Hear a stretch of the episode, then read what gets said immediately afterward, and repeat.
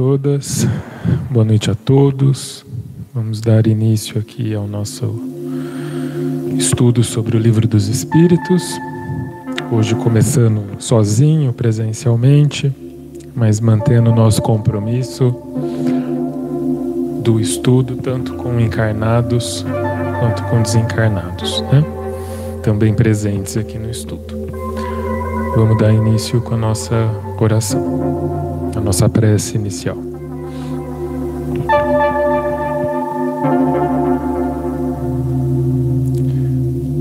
Amado Mestre Jesus, agradecemos mais uma vez pela oportunidade de estarmos juntos para caminharmos lado a lado em busca do conhecimento necessário para que possamos compreender melhor o desenvolvimento da vida no planeta Terra e da continuidade dela no plano espiritual.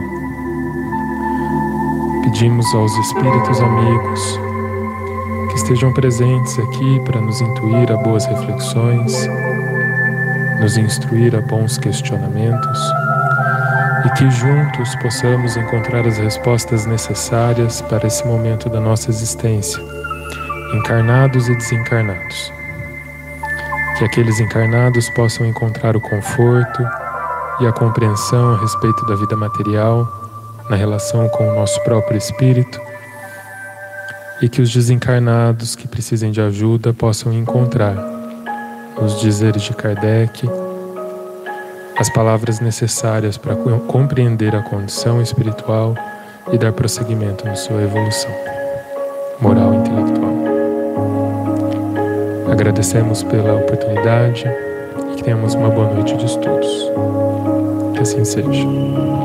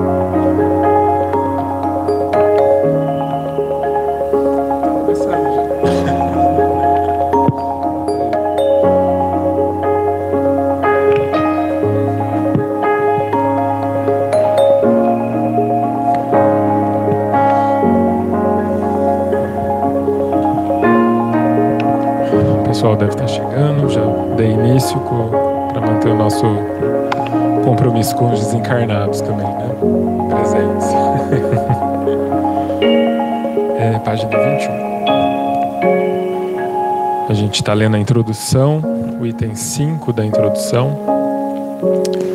Vamos lá.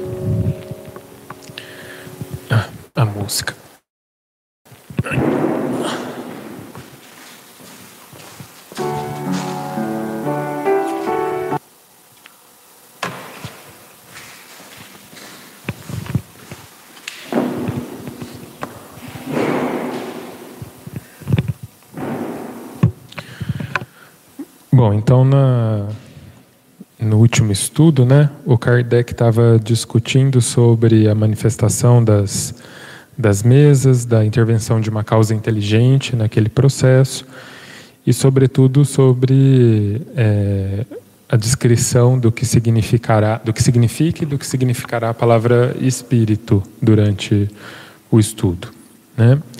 E aí ele também fala que uma das formas, ele fala das formas que tiveram de acesso a esses espíritos, que inicialmente foram através das mesas, depois através da cesta, do lápis, né, e que, da prancheta, e que o meio para conseguir esse acesso aos espíritos, a essa, a essa realidade, eram pessoas chamadas médiums, que eram meios ou intermediários entre os espíritos e os homens. Então, continuar então, item 5 agora. Reconheceu-se mais tarde que a cesta e a prancheta não eram realmente mais do que um apêndice da mão. E o médium, tomando diretamente do lápis, se pôs a escrever por um impulso involuntário e quase febril Dessa maneira, as comunicações se tornaram mais rápidas, mais fáceis e mais completas. Hoje é esse o meio geralmente empregado e com tanto mais razão quanto o número das pessoas dotadas dessa aptidão é muito considerável e cresce todos os dias. Finalmente, a experiência deu a conhecer muitas outras variedades da faculdade mediadora, vindo-se a saber que as comunicações podiam igualmente ser transmitidas pelas palavras, pela audição, pela visão, pelo tato e etc. E até pela escrita direta dos espíritos, isso é, sem o concurso da mão do médium nem do lápis. Ou seja, né, então teve esse processo, essa, essa evolução e, e compreensão do entendimento de como seria é, um trabalho mediúnico, né, de como se daria a relação com os espíritos.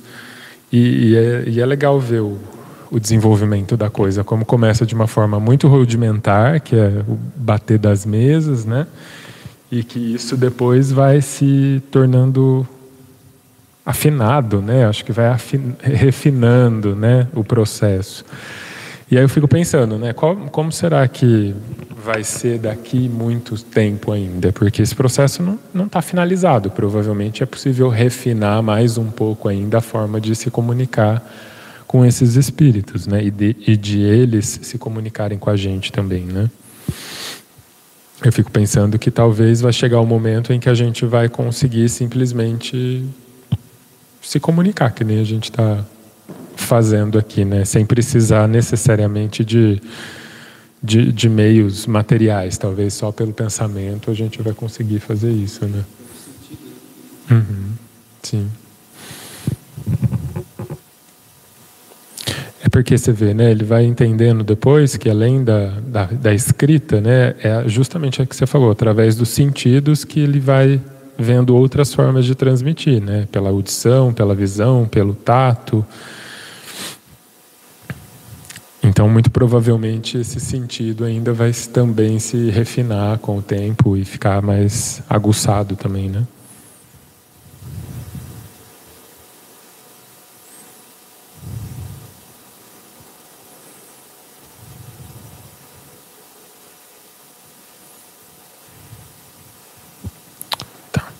Você lê um pouco para gente?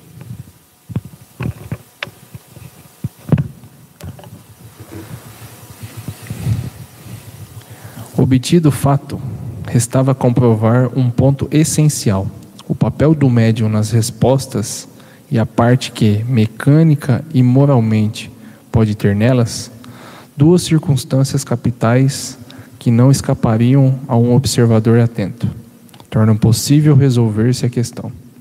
A primeira consiste no modo por que a cesta se move sob a influência do médio. Apenas lhe impondo este os dedos sobre os bordos. O exame de fato demonstra a impossibilidade de um médio imprimir uma direção qualquer ao movimento daquele objeto. Essa impossibilidade se patenteia sobretudo quando duas ou três pessoas colocam juntamente as mãos sobre a cesta. For preciso, entre elas, uma concordância verdadeiramente fenomenal de movimentos. Foi preciso demais a concordância dos pensamentos para que pudessem estar de acordo quanto à resposta a dar à questão formulada. Outro fato, não menos singular, ainda vem aumentar a dificuldade é a mudança radical da caligrafia, conforme o espírito que se manifesta reproduzindo-se a de um determinado espírito todas as vezes que ele volta a escrever. Foi necessário, pois, que o médium se houvesse exercitado em dar à sua própria caligrafia vinte formas diferentes, e principalmente que pudesse lembrar-se de que corresponde a tal ou a tal espírito.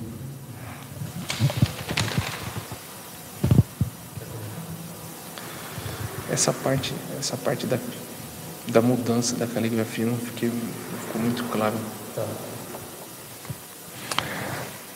A segunda circunstância resulta da natureza mesma das respostas que, as mais das vezes, especialmente quando se ventilam questões abstratas e científicas, estão notoriamente fora do campo dos conhecimentos.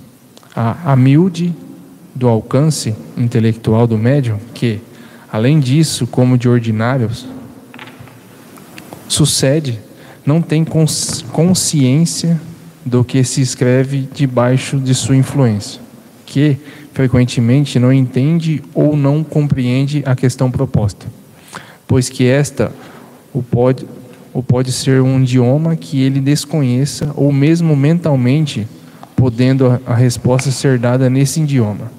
Enfim, acontece muito escrever a cesta espontaneamente, sem que se haja feito pergunta alguma sobre um assunto qualquer inteiramente inesperado.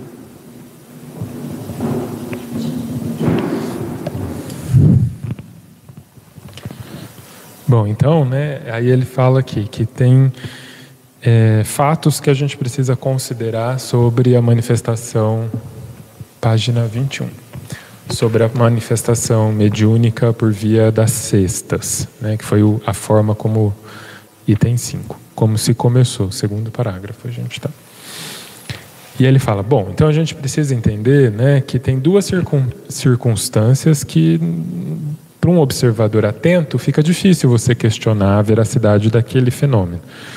Porque o que acontecia era que os médiums, muitas das vezes, simplesmente tocavam a, a cesta com o dedo, né, e a cesta se movimentava de tal forma que era capaz dela escrever frases ou palavras, é, e isso já é impressionante o suficiente. Né? Ele fala que, em outras circunstâncias, mais de um médium, dois ou três médiums, colocavam os dedos juntos sobre a cesta. E aí a gente precisa, então, de uma sincronicidade dos médiums e da intenção igual deles escreverem a mesma coisa e fazerem os mesmos movimentos. Então, de fato, era uma coisa que é, escapava né, de, a compreensão, porque era preciso muitas coisas acontecerem para você conseguir fingir que, aquele, que aquela manifestação não era real. E para além disso, tinha a questão da caligrafia, né, que muitas vezes a caligrafia se transformava debaixo da cesta. Então, às vezes a letra saía redondinha, às vezes a letra saía esticada, né?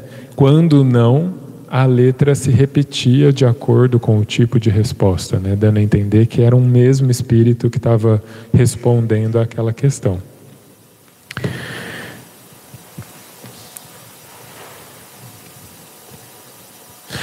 E aí a segunda circunstância que ele fala, né, é em relação ao conteúdo das mensagens também, que muitas vezes os médiums que estavam à disposição para o trabalho ou não tinham ciência a respeito do conteúdo que se perguntava, né, e, e, e, sobretudo do conteúdo que se respondia.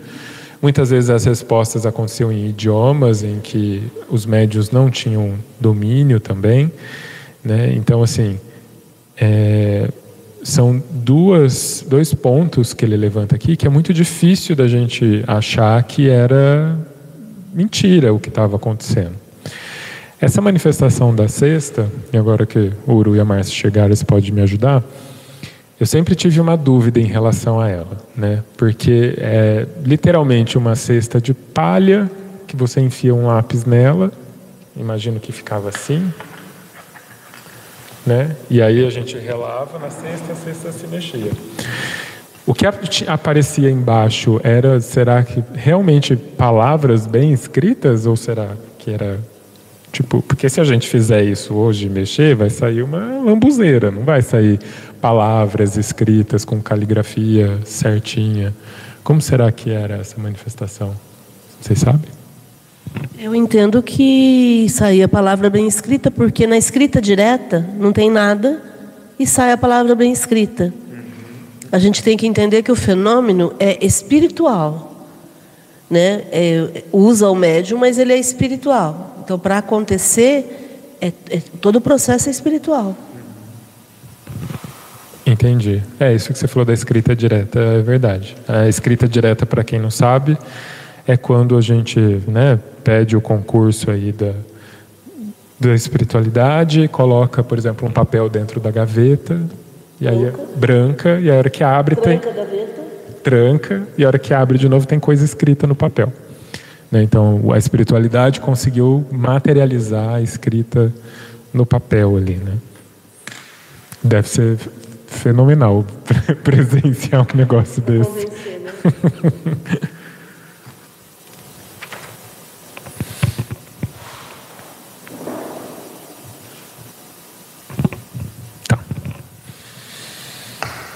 Algum comentário, Heitor?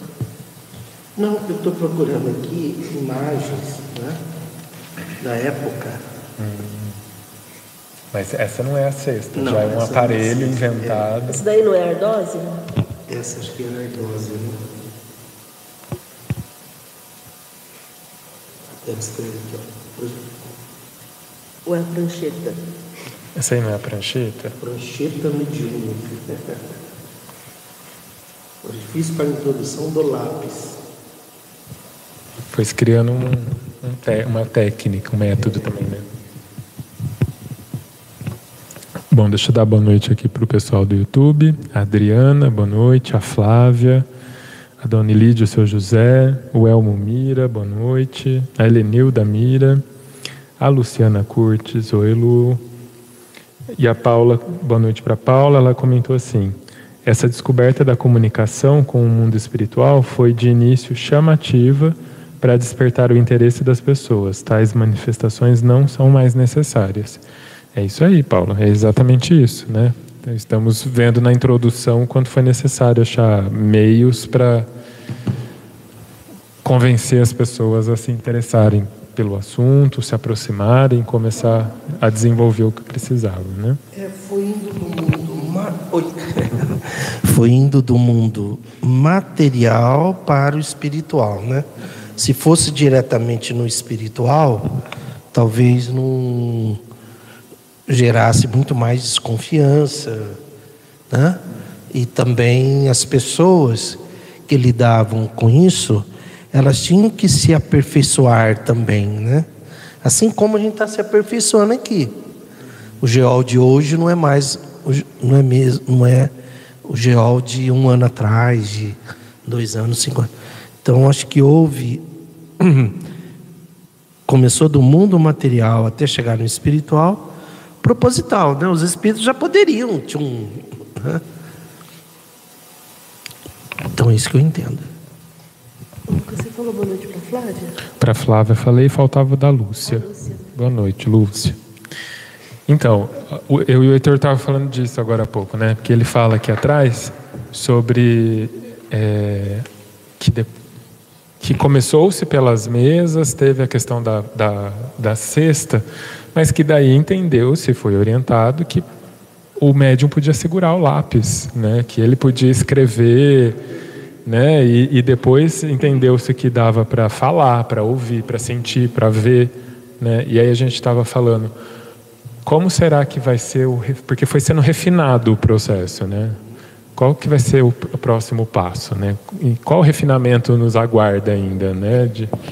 Eu me lembro que quando a Zíbia Gaspareto começou a psicografar pelo computador, eu fui uma crítica, né? É... Porque naquela época eu tinha a cabeça muito fechada, a internet era uma coisa nova, e quando eu a ouvi falar numa palestra que ela psicografava direto do computador, para mim naquela época isso era impossível. Hoje faz todo sentido. Né? Eu não sei, não estou questionando a mediunidade da Zíbia em si. Né? É, ela se especializou em livros que são romances, né? É, nem acho que eu li só um ou dois livros dela até hoje. Né? Então não sou uma pessoa pronta para fazer crítica do tipo de psicografia que ela faz. Mas na época, pela minha falta de abertura, eu achei absurdo. E hoje eu entendo que a gente vai utilizar cada vez mais a inteligência artificial, né? não só a, a, a internet, mas usar até a inteligência artificial. E não, não, sei como é que os espíritos vão atuar sobre isso. Né? Mas com certeza vão continuar atuando. Uma coisa que não vai mudar é a nossa intuição, a nossa capacidade de percepção é, do, do, do, do mundo espiritual. Então, isso sempre a gente vai estar utilizando. Né? Muito provavelmente essa intuição também vai ser, se refinando com o tempo. Né?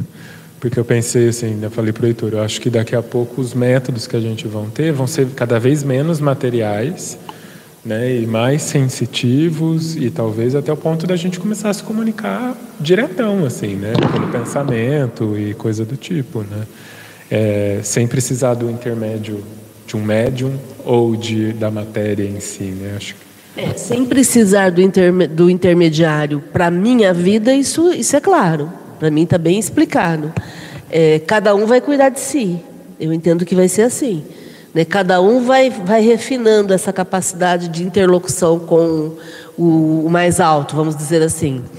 É, e aí, quando a gente deixa de depender do outro, a gente volta para o processo, o princípio da autocura, onde cada um vai ter que se curar das suas próprias mazelas, né? Eu acho que esse é um processo que vai acontecer naturalmente. E também para a gente desmamar, né?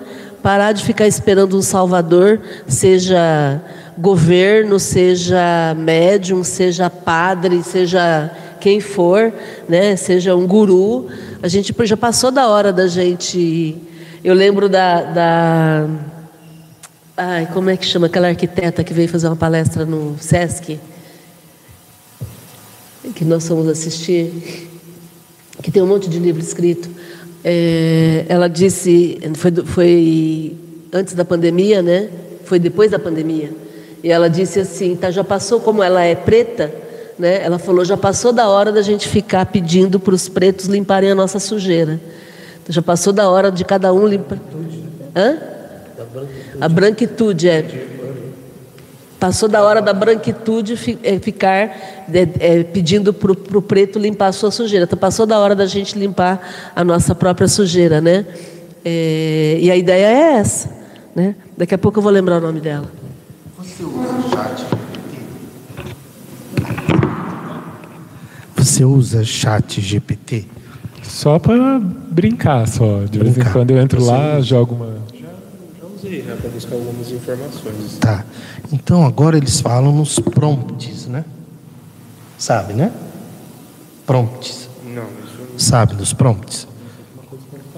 É, o prompt é, a, é então tem cursos sobre prompts, até em terapia.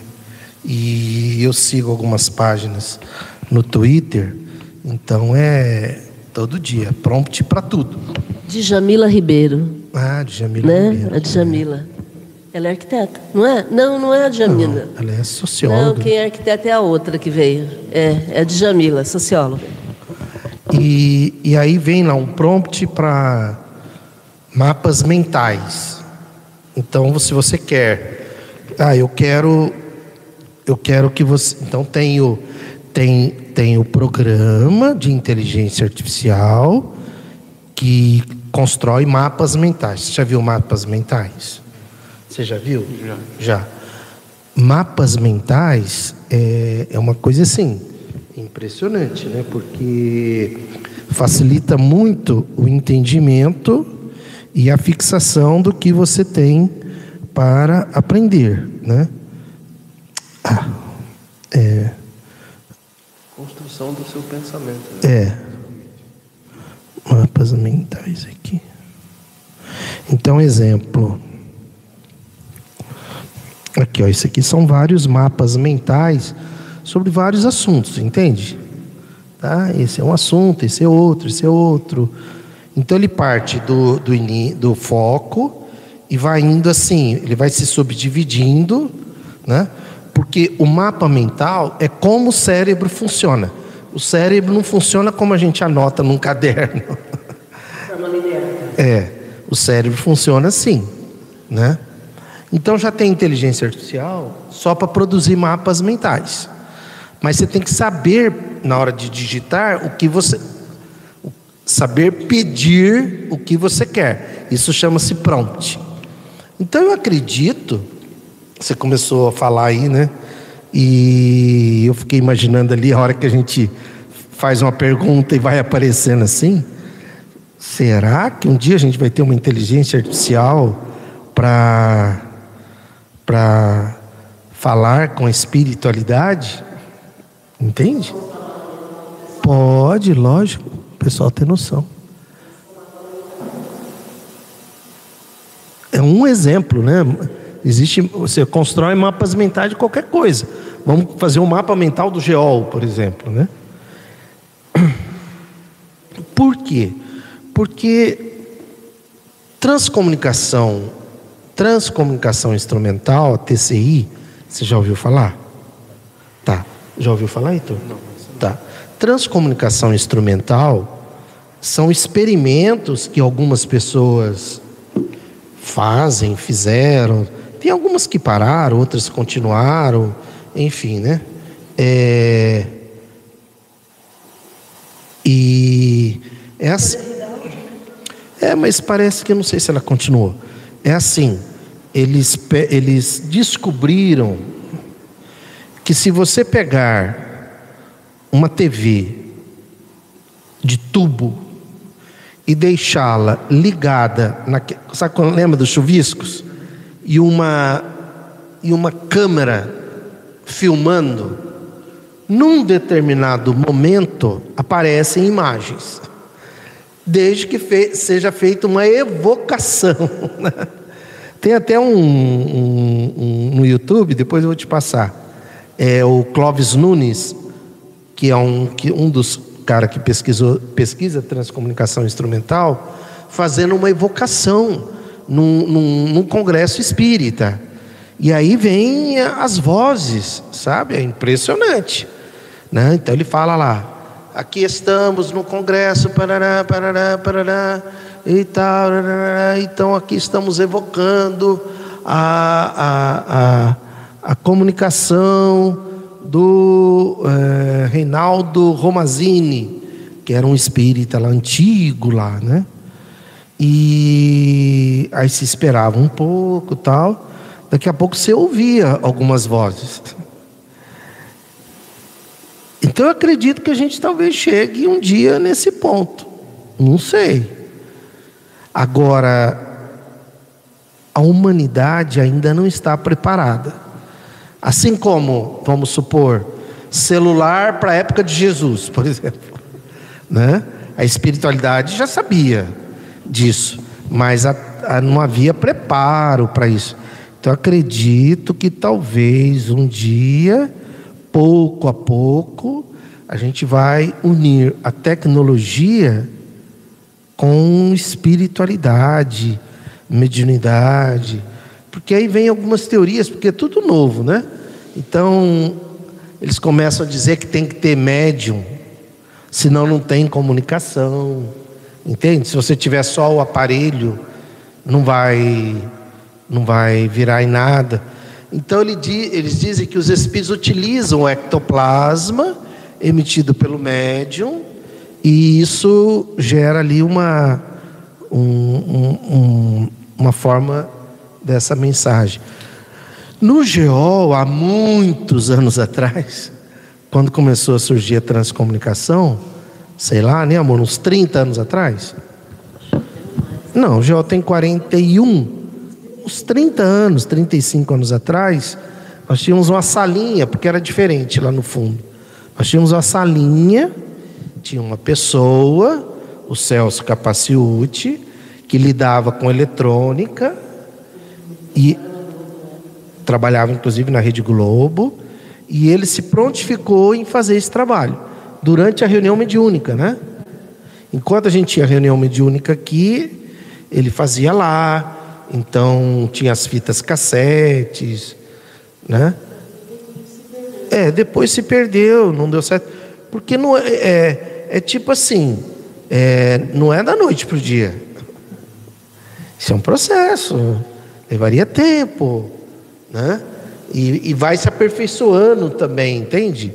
Mas você acha que então o futuro dessa comunicação ainda vai ser material desse jeito? Porque eu fico pensando, parece que só mudou o meio, saiu da cesta e foi para a televisão de tubo, entendeu?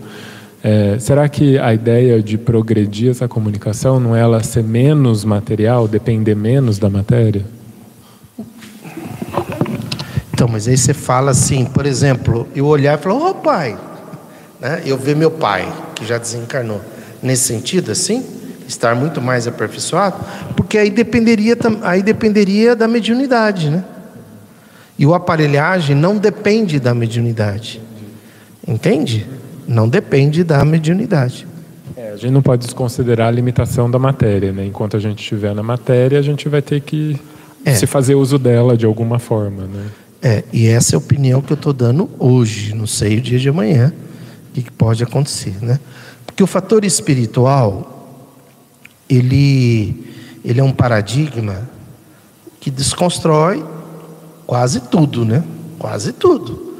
Porque imagine, imagine você ter acesso a uma forma, um, um aparelho, por exemplo, é, que, que entre em contato com o mundo espiritual, acessível a qualquer pessoa, e não no campo da subjetividade, porque a mediunidade ela é muito subjetiva. Concorda comigo? Né? É, é, é um desafio tanto para o médium como para quem vamos supor, assiste, né? Ela é subjetiva. Agora, um, um aparelho já não seria subjetivo, então quebraria a subjetividade. Mas considerando o que a gente estuda aqui, né, sobre, principalmente sobre a questão da, da utilidade, seria que, será que seria útil existir um aparelho, um aparelho desse? Porque eu fico pensando, né, a gente com TikTok faz tanta merda hoje em dia, imagina um celular, um aparelho que você tem acesso ao plano espiritual. O, o quão útil seria isso? É, eu, eu, nossa, concordo 100% por alguns motivos. Primeiro, é, é, e aí, qual a utilidade disso? Para que isso? E segundo, se o fator espiritual é subjetivo, é, eu, eu necessito de desenvolver a minha subjetividade para desenvolver a fé e acreditar num fator espiritual. Porque a subjetividade, ela faz parte da espiritualidade, de coisas espirituais, né? Isso aqui é objetivo, né? Embora não seja bem assim, ah, estou pegando uma mesa, não é bem isso, mas tudo bem. Estou vendo uma mesa, né? É objetivo. Estou vendo. Você está vendo a mesa? Você está vendo a mesa? Você está vendo a mesa? Se alguém entrar aqui, vai ver a mesa. Então, isso aqui é objetivo, no campo da objetividade. Agora, nossa, estou sentindo uma sensação boa. Quer dizer, uma coisa subjetiva, que às vezes eu estou sentindo, mas você não está, ela não está. Então, fica na coisa da subjetividade. Essa subjetividade ela é, ela é útil para o ser humano. Porque só com a subjetividade, tudo no campo da espiritualidade é subjetividade.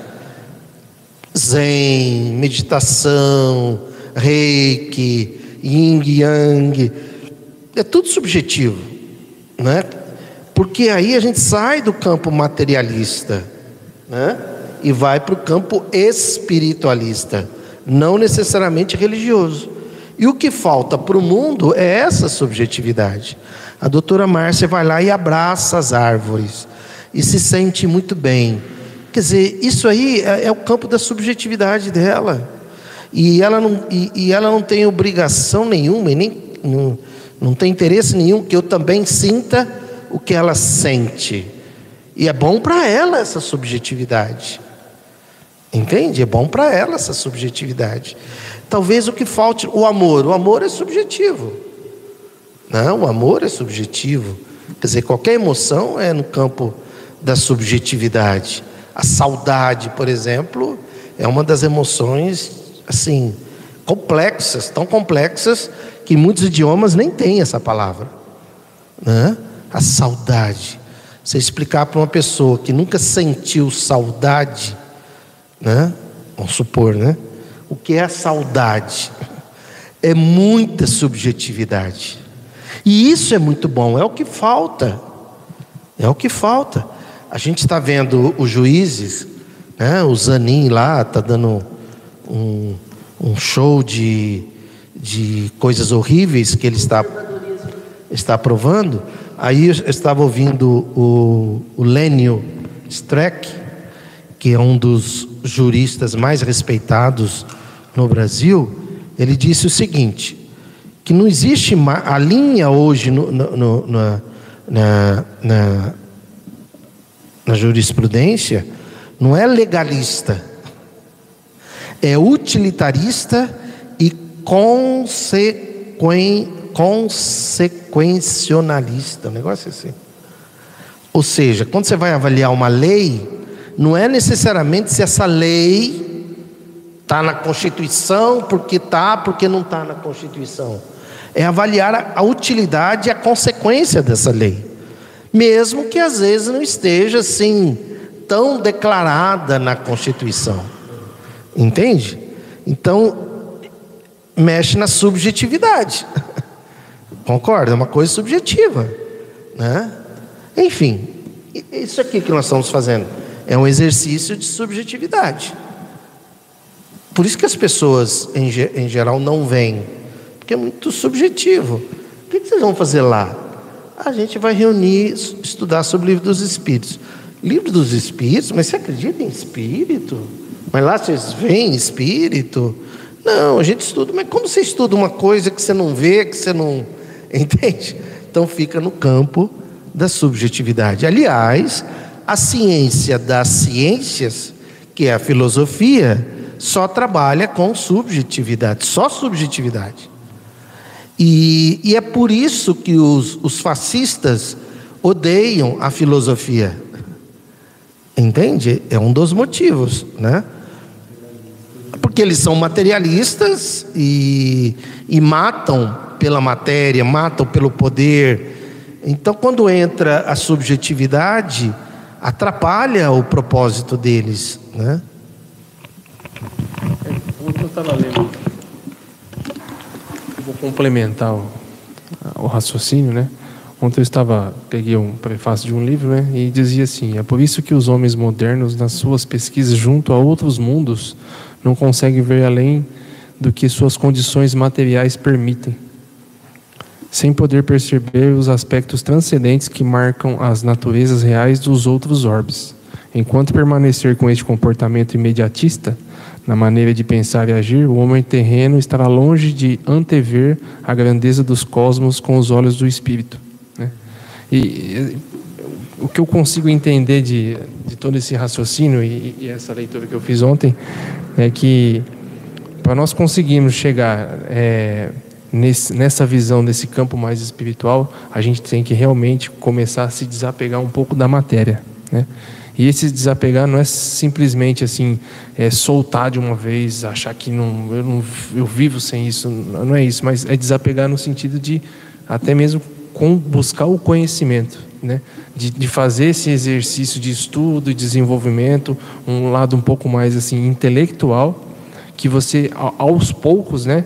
é, gradativamente e no tempo de desenvolvimento individual de cada um, você conseguir desapegar. Que aí você começa a ter um, um olhar de um campo mais espiritual das coisas, né? das pessoas, do mundo, da própria, da própria matéria em si. Né? E aí você começa a entender a função disso tudo. Perfeito. Porque a matéria existe para a pessoa de uma forma diretamente proporcional ao apego dela. Entende? Quanto mais ela é apegada, mais a matéria existe para ela. Tanto que se ela desencarnasse desse jeito, sofreria muito, porque ela, ela, ela estaria num mundo onde a matéria não existe, mas ela viveu uma vida apegada àquilo, né? E, e ao contrário também nós que treinamos a subjetividade e o desapego à matéria, não a negação da matéria, muito pelo contrário, né?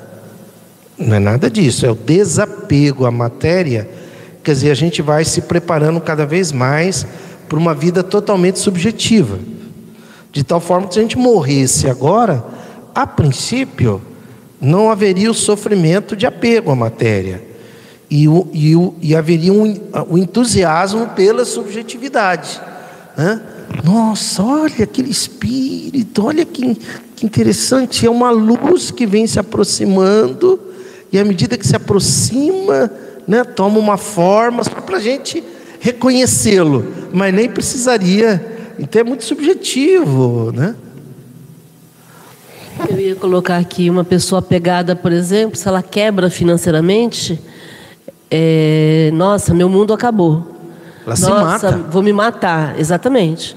E uma pessoa desapegada, quando quebra, ela fica extremamente triste e vai à luta para poder reverter e reconstruir e recomeçar. É, quando ela é abandonada afetivamente, ela sente a falta, tudo mais, mas se reergue e retoma a sua vida. É, então, é, a gente começa a entender o quanto que o desapego faz sentido para uma vida mais equilibrada e feliz.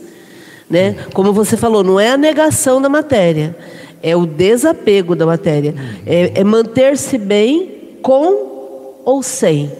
Né? É, é esse equilíbrio que a gente precisa treinar.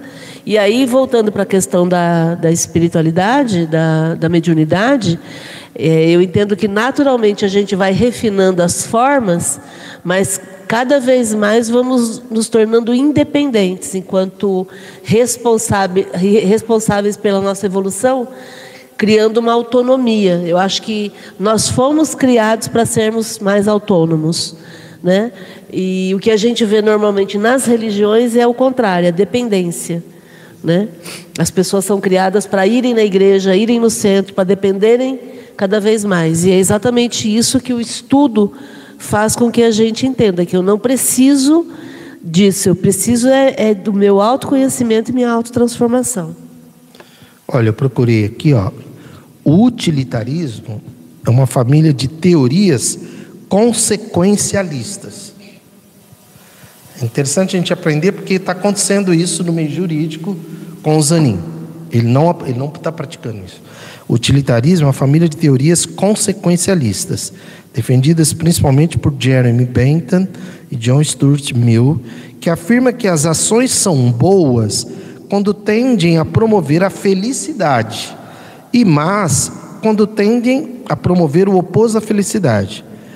Filosoficamente, pode-se resumir a doutrina utilitarista pela frase: agir sempre de forma a produzir a maior quantidade de bem-estar. E aqui mais na frente, antes de qualquer outros foram paraná, paraná, que sistematizaram o princípio da utilidade e conseguiram aplicá-lo a questões concretas, sistema político, legislação, justiça, política econômica, liberdade sexual, emancipação feminina, etc. Então, tipo assim, a, a descriminalizar a posse, o porte, posse, porte de drogas. Né? Então, peraí, qual vai ser o benefício geral disso? Isso vai aumentar, é, é uma ação boa que vai promover a felicidade, o bem-estar, né? agir sempre de forma a produzir uma quantidade de produzir a maior quantidade de bem-estar. Olha que coisa subjetiva, né? É, lembrando que ninguém aqui é favor, favorável que as pessoas usem droga. Não, eu sei. Né? É uma questão muito mais social e a gente quer é que o pobre, o preto, pare de ser preso. Sim, então. Né? Então, mas aí aqui está. Aí o Zanin foi lá na Constituição e disse lá: olha, tem um artigo aqui que impede. De, é, não é bem assim, tá? Que impede a descriminalização por causa disso, disso, disso. Então quer dizer, ele, ele vai se apegar a isso aqui e não vai pensar na consequência disso ali. Consequencialista. Entendeu? Cara, mas é o seguinte, ó, se a gente descriminalizar, nós vamos salvar pretos, pobres, periféricos de serem presos, mortos, e, uma série de coisas. Hoje a gente estava assistindo, tem 700 mil presos por isso. Por parte de por isso. Pouca, pouca quantidade. Entende? 700 mil. Porque são considerados traficantes, né? É, e 80% é preto, pobre e periférico. Então tem alguma coisa aí. Você não entende que isso vai gerar um aumento da felicidade, do bem-estar? Então, mas esse artigo aqui está dizendo que não pode fazer isso. Entendeu? Quer dizer, ele não avalia nem a utilidade, nem a consequência. Né?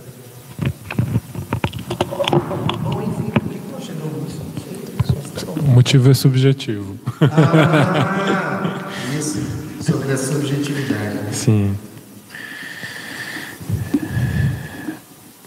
Bom, vamos continuar aqui então.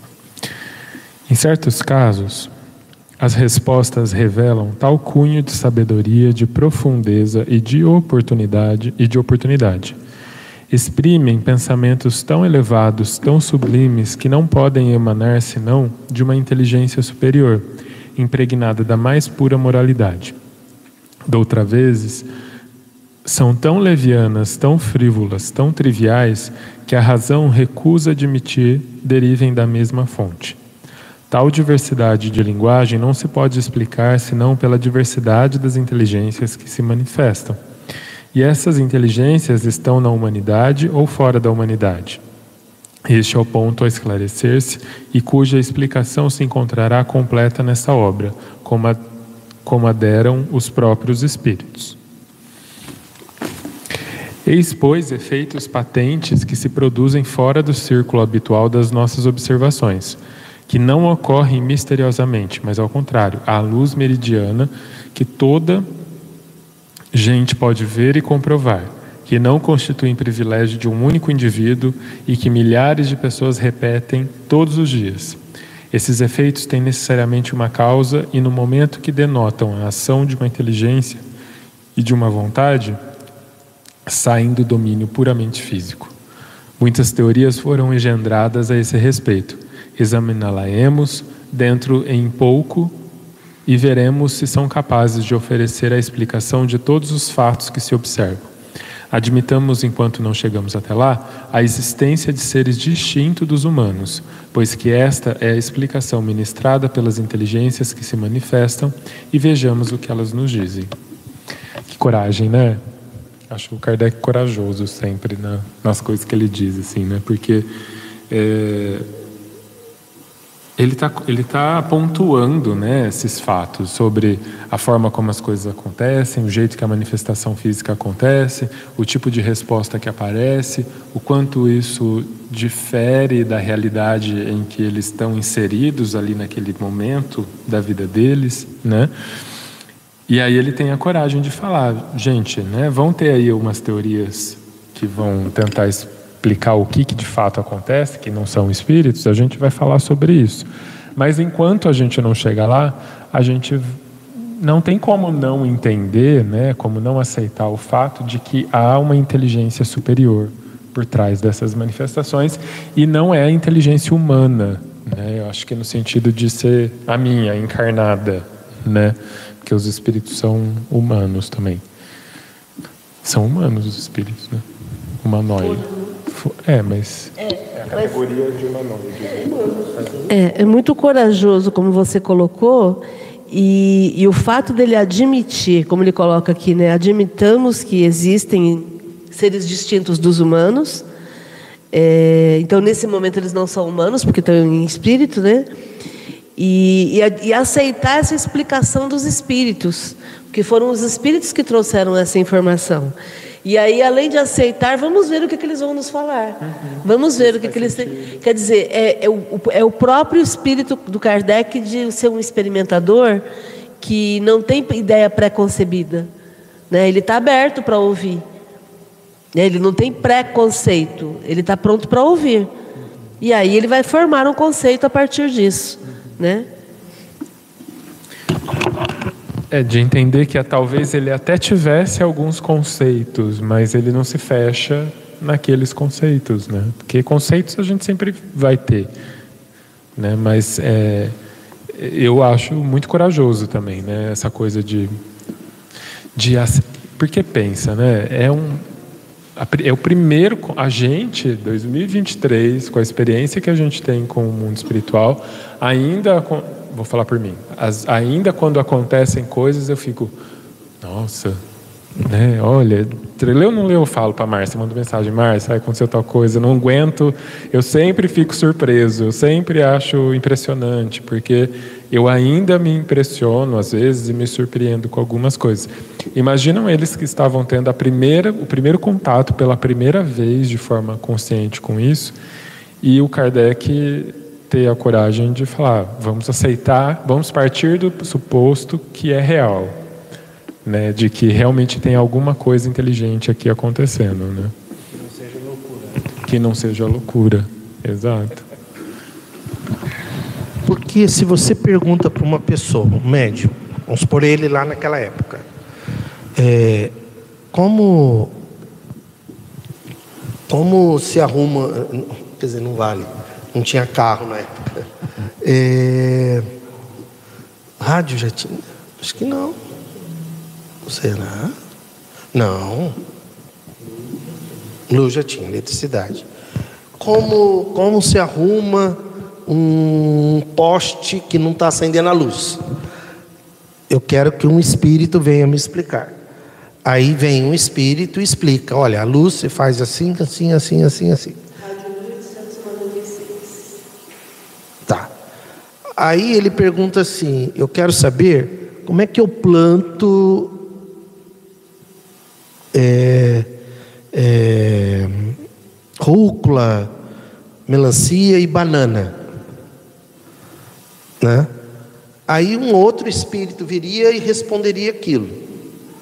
Aí eu pergunto o seguinte: eu quero entender como que se forma o universo. Aí vem o espírito, que nós temos mensagens na parte da Gênese, que fala algumas coisas, embora algumas teorias apresentadas na época hoje já não, não já não são mais válidas, mas eram válidas para a época. Então, aí terminou, terminou. Aí você é o, o Benedito, o médium. Nossa, Benedito, você não sabe nada disso, né? De onde veio tudo isso? Né? Ele, meu próprio Benedito fica assim. Né? Não sei, cara, não sei. Então tem que ter aí um, um, Então aí surge a hipótese: olha, são espíritos né, de formação diferentes que se comunicam aqui através do médium Benedito. Né? E, e aí que vem outras teorias para tentar explicar isso, que nós vamos ver depois. Mas para Kardec já fechou a questão a teoria mais plausível seria a existência de espíritos. É, é mais fácil, cara. Mais fácil do que explicar que um raio cósmico vem e interfere, entendeu? Então Kardec foi nesse sentido, é fé raciocinada.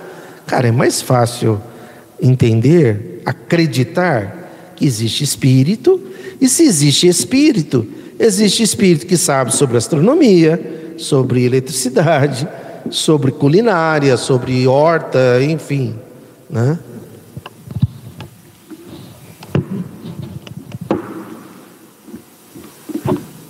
E é curioso essa coisa de, do Kardec escolher o mais fácil, né? porque teoricamente a gente Parece que para algo ter valor a gente precisa ser difícil a compreensão e, e, e, coisa do tipo, né? E aí ele parte desse pressuposto muito simples de que é, existe alguma coisa que não é a gente só, né? Além de ser corajoso, era bem pouco egocêntrico, né? Porque ele abriu mão da, da humanidade superior, topo da cadeia alimentar, né? Tipo, existe algo que não sou eu, que está fora do meu controle, né? Que acho que é humildade, né?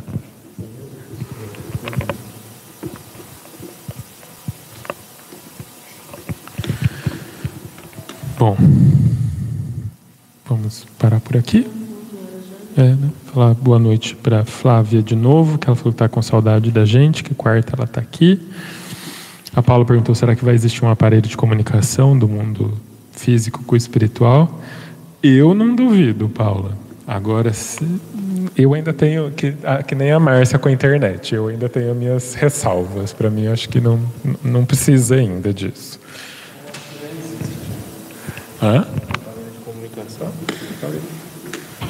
Não, eu tenho uma, uma leve percepção assim de a existência do nosso aparelho como pensamento. Esse eu acho que é um, é um aparelho que a gente tem uma ligação muito forte, que, é, que aí é individual também de cada um essa, esse desenvolvimento através também uma das contribuições eu estudo, né? Mas o nosso pensamento é para mim um aparelho de assim que já existe uma ligação espiritual muito forte, né? Não vou entrar né, em termos técnicos ou questão de formação de é, na parte de anatomia, né? Mas o nosso pensamento ele é muito forte para nos para nos elevarmos e nos conectar com o autismo. Então, eu, eu, na minha humilde opinião, assim, já existe e a grande maioria das pessoas não tem essa noção desse aparelho que nós temos a, a, a possibilidade de, de desenvolver mais e ter essa, vamos assim, essa, essa prática. Por isso que eu falei da intuição no começo, né? Mas acho que o que o Lucas estava falando é de algum aparelho, que a, o Lucas não, a Paula, né? Algum equipamento, né? Porque o, o equipamento, olha que coisa interessante, o equipamento tira o esforço pessoal, que é igual o celular. Todo mundo que tem um celular consegue se comunicar. Né? Se tiver uma linha, atrelado a uma linha, consegue. Né? Se tiver crédito, também consegue. Né? A ideia é, da maioria das pessoas é buscar um equipamento, porque aí tira o compromisso. Ah, não, eu vou ligar o equipamento ali, eu não preciso me esforçar. O próprio equipamento vai fazer por mim. Né? E eu entendo que o processo é exatamente o inverso, que é o que você está falando. É cada um tomar posse do pensamento usar esse pensamento para poder fazer um raciocínio lógico, fazer escolhas e tocar a sua vida com sintonizado com o mais alto. Pronto. Esse, é, esse é o processo. Aí a gente não vai mais precisar do direito, porque o direito faz as leis, né? Através do direito a gente faz as leis, né? Você, você que é advogado, né? Não vai precisar do direito, por quê? Porque aí as leis vão ser naturais. A gente não vai mais precisar dos psicólogos, por quê? Porque aí cada um vai, vai ter a habilidade de fazer uma própria é, é, autoanálise e autotransformação. Então o processo vai ser cada um cuidando de si, com tranquilidade. Você com você mesmo, como sempre deveria ter sido, né? É, é a tal da autonomia. Né? Quanto mais a gente desenvolver a autonomia, mais, é, mais progresso em todo sentido autonomia financeira, autonomia social, familiar e também emocional, mental e espiritual. Né? Aí sim. Né? E ainda sobre essa questão né, da, subjetividade com relação ao pensamento e com relação ao aparelho. Aliás, é um bom filme, seria um bom filme, né, Márcia? Imagine, é numa hora para outra, alguém desenvolve um aplicativo que você consegue falar com o mundo espiritual. Imagina um filme. E aí as pessoas começam a baixar esse aplicativo e começam a falar com quem já foi. E imagina o rolo. Né? Imagina o rolo, as pendências não resolvidas, né? as situações. Achei que era até que a morte o separe. é, entende? Seria, né? Seria um bom filme, daria uma série, inclusive aproveitar que os roteiristas estavam de greve lá nos Estados Unidos, vamos sugerir, sugerir para eles. Né? Seria uma série. Um cara que desenvolve um aplicativo, de repente ele põe esse aplicativo disponível, as pessoas começam a baixar. Imagina, né? Eu estou querendo cada vez menos que esse aparelho exista. Você entendeu? Deus me livre né? Imagine aquele cara que, que matou alguém e o cara que foi morto ligando para ele.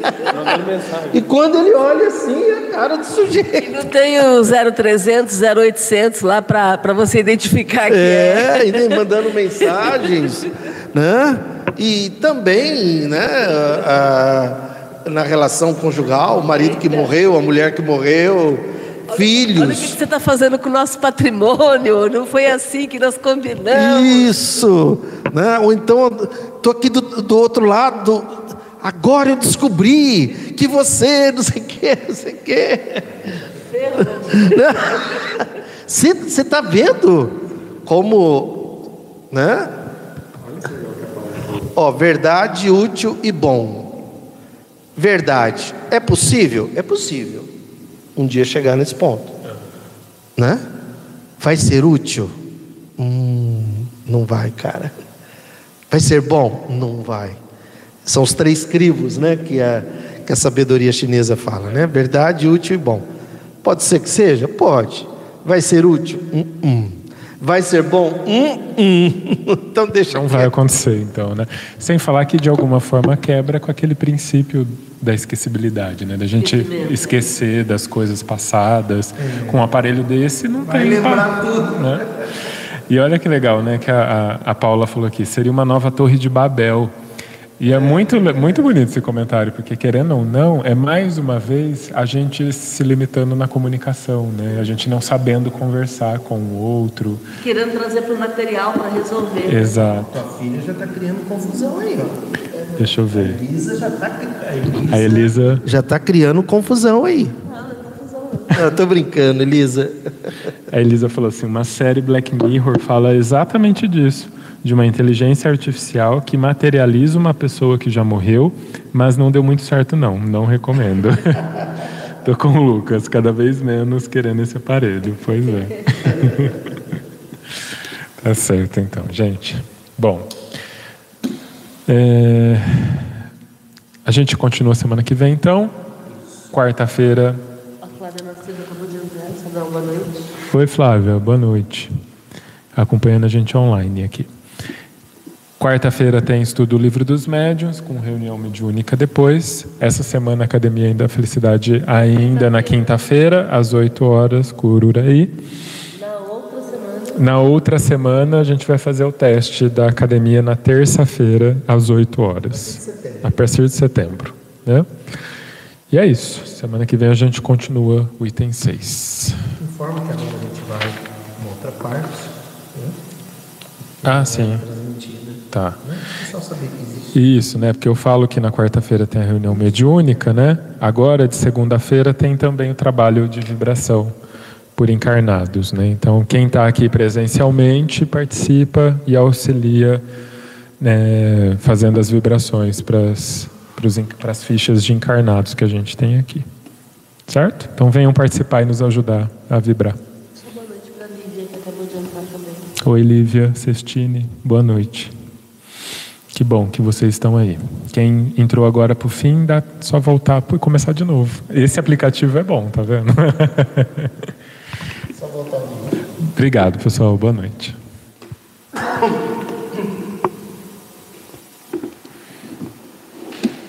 Maravilha, hein?